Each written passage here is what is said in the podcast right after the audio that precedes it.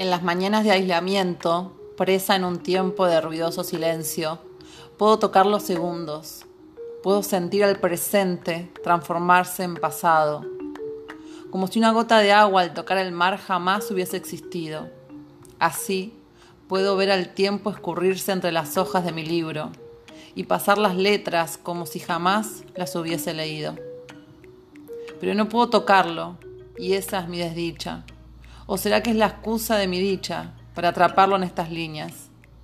Porque toda dicha es desdicha y viceversa. ¿Existe acaso el presente si se transforma constantemente en pasado? ¿Y si acaso no existe? ¿Existe lo que vivimos?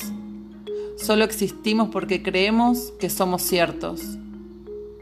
Algunos dicen que la felicidad no existe, que es pura quimera, que lo único que existe es la ausencia de sufrimiento. Así como el presente no existe y solo existe la ausencia de futuro. Así como quizás yo tampoco exista. Porque miro mis manos y esa cicatriz eternizada en mi piel me pregunta si acaso algo es real, si vivimos en prisión o en libertad.